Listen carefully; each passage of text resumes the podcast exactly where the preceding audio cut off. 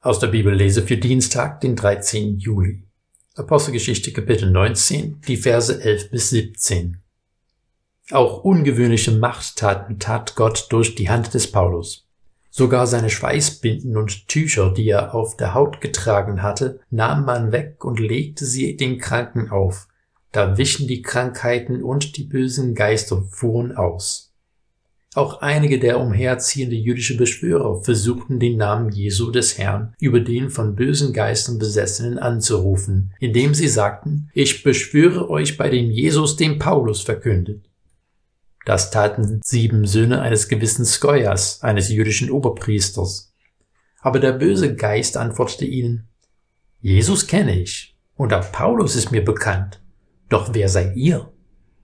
Und der Mensch, in dem der böse Geist hauste, stürzte sich auf sie, überwältigte sie und setzte ihnen so zu, dass sie nackt und zerschunden aus dem Haus fliehen mussten. Das wurden alle Juden und Griechen, die in Ephesus wohnten, bekannt. Alle wurden von Furcht gepackt, und der Name Jesu des Herrn wurde hoch gepriesen. Diese Geschichte gehört zu den Ereignissen, die unser Denken sehr stark herausfordern. Wie verhält sich das mit Kleidungsstücken, die Heilung bewirken? Wie kann Lukas hier so selbstverständlich von umherziehenden jüdischen Beschwörern sprechen? Und außerdem wird es uns unheimlich, wenn die Rede von Besessenheit von bösen Geistern ist. Wieder mal ist sehr viel, was man hier sagen könnte, aber ich möchte es auf einigen wenigen Sätzen reduzieren, dass wir uns nicht von der Hauptsache ablenken lassen. Erstens, ja, es gibt böse Geister, auch Dämonen genannt. Diese Wirklichkeit ist in der Bibel bestens belegt. Und auch in unserer Welt erleben wir immer wieder bedruckende Dunkelheit, die uns deutlich macht, dass böse Kräfte am Wirken sind.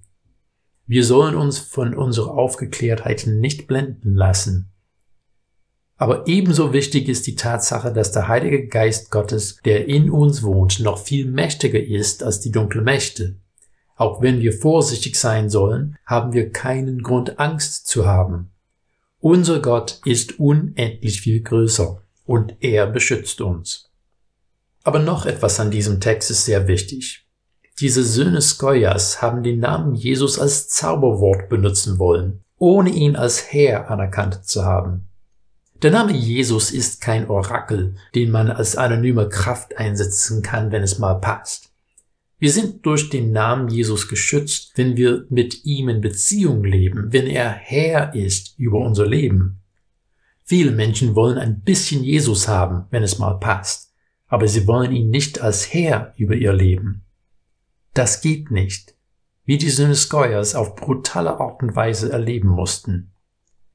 Die Notwendigkeit der Hingabe an unseren Gott ist ein Thema, das die gesamte Bibel durchzieht. Die Propheten des Alten Testaments haben das Volk Israel immer wieder zur Umkehr und zur Treue zu Yahweh aufgerufen. Jesus hat vor einer halbherzigen Nachfolge gewarnt und Paulus hat zur konsequenten Treue zu Jesus aufgefordert. Deswegen, als Jesus gefragt wurde, was das höchste Gebot ist, hat er geantwortet, das erste ist, höre Israel, der Herr unser Gott ist der einzige Herr. Darum sollst du den Herrn, deinen Gott, lieben mit ganzem Herzen und ganzer Seele, mit deinem ganzen Denken und mit deiner ganzen Kraft.